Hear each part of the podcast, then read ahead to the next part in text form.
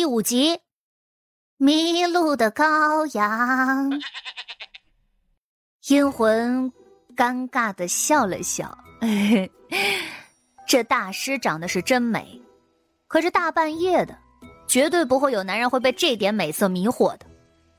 荒郊野岭出现的大美人儿，不是妖就是鬼，不拔腿就跑那才怪了呢。还帮他填坑，呵呵呵。可能会顺便连他一起埋了吧。赵玄景看到那女子身形的一瞬间，脸色也僵硬了一下，但下一刻，他看见了女鬼身边的大公鸡以及小竹香。合着这女鬼出门还带行囊的，而且听闻公鸡可以驱邪避凶。怎么也不至于跟女鬼厮混在一起吧？应当是个人。你等着实大惊小怪了。赵玄景内心也舒了口气，语气却有些傲娇要脸，这才脚步轻松的继续往谢桥的方向走去。谢桥就站在原地等着，等到靠近了他，一干人等看得更清楚了。此刻的心情都有点古怪。这大半夜的，小姑娘一个人在这里刨坑，莫不是属狗的？你是何人？半夜在此做什么？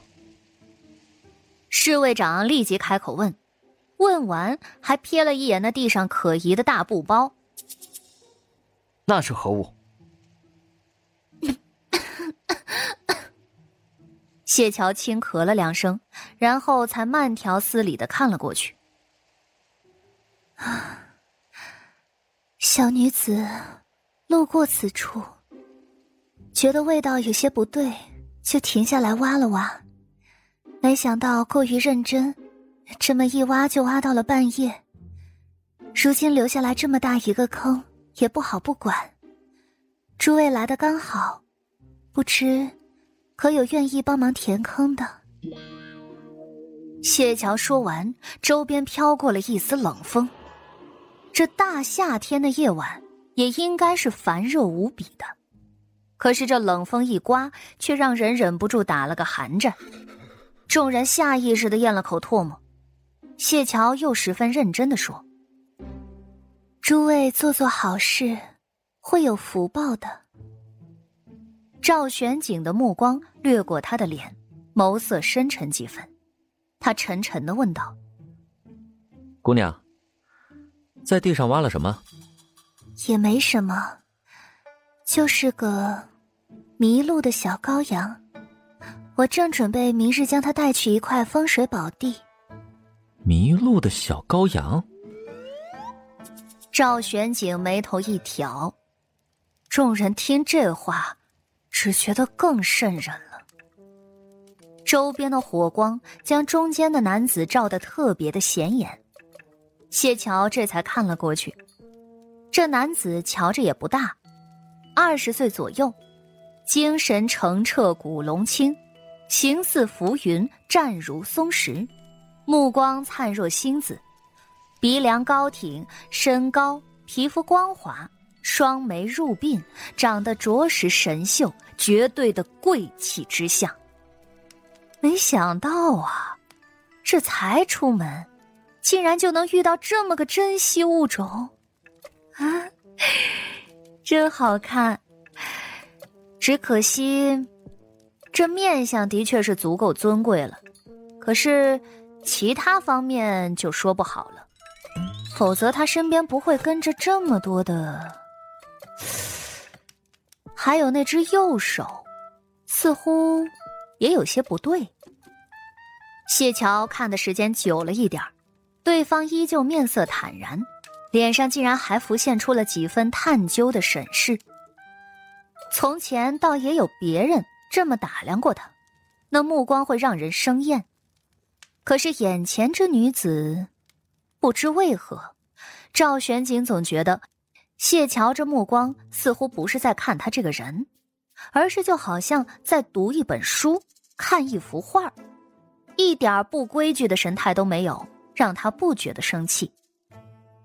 谢桥收回了目光，然后低下头，又恢复成刚才那样的神态。贵人要是想看这迷路的小羔羊，也行的。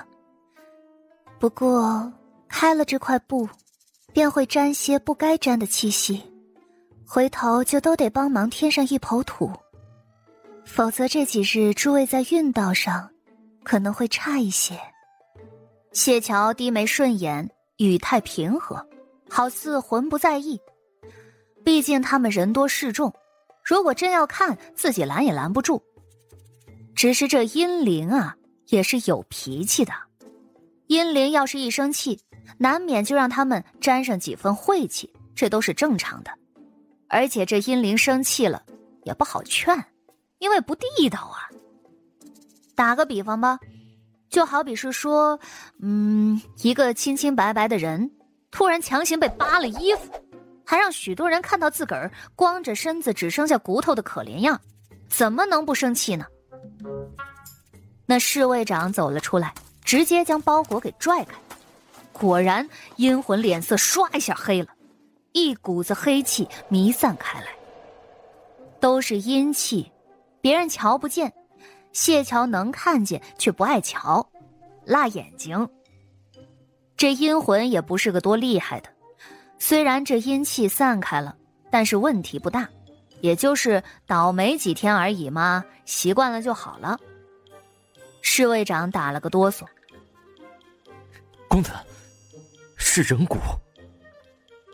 赵玄景眉心微蹙，觉得眼前这女子十分的诡异，他的声音带了些冷漠：“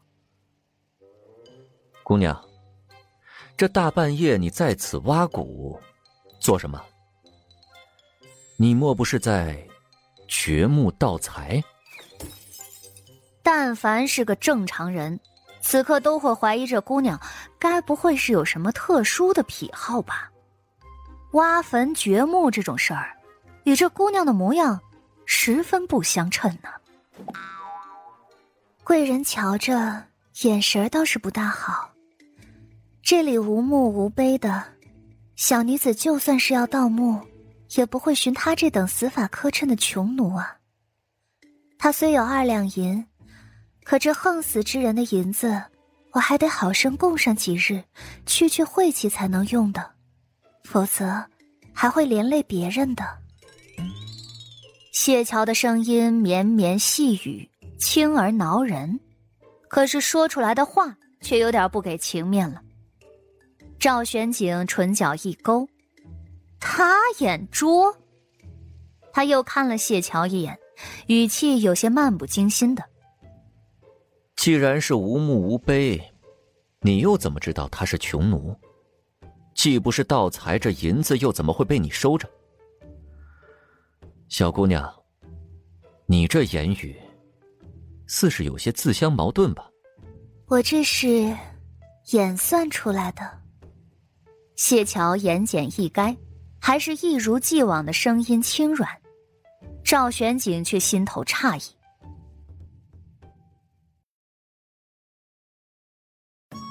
本集就播讲到，感谢您的收听。去运用商店下载 Patreon 运用城市，在首页搜索海量有声书，或点击下方链接听更多小说等内容。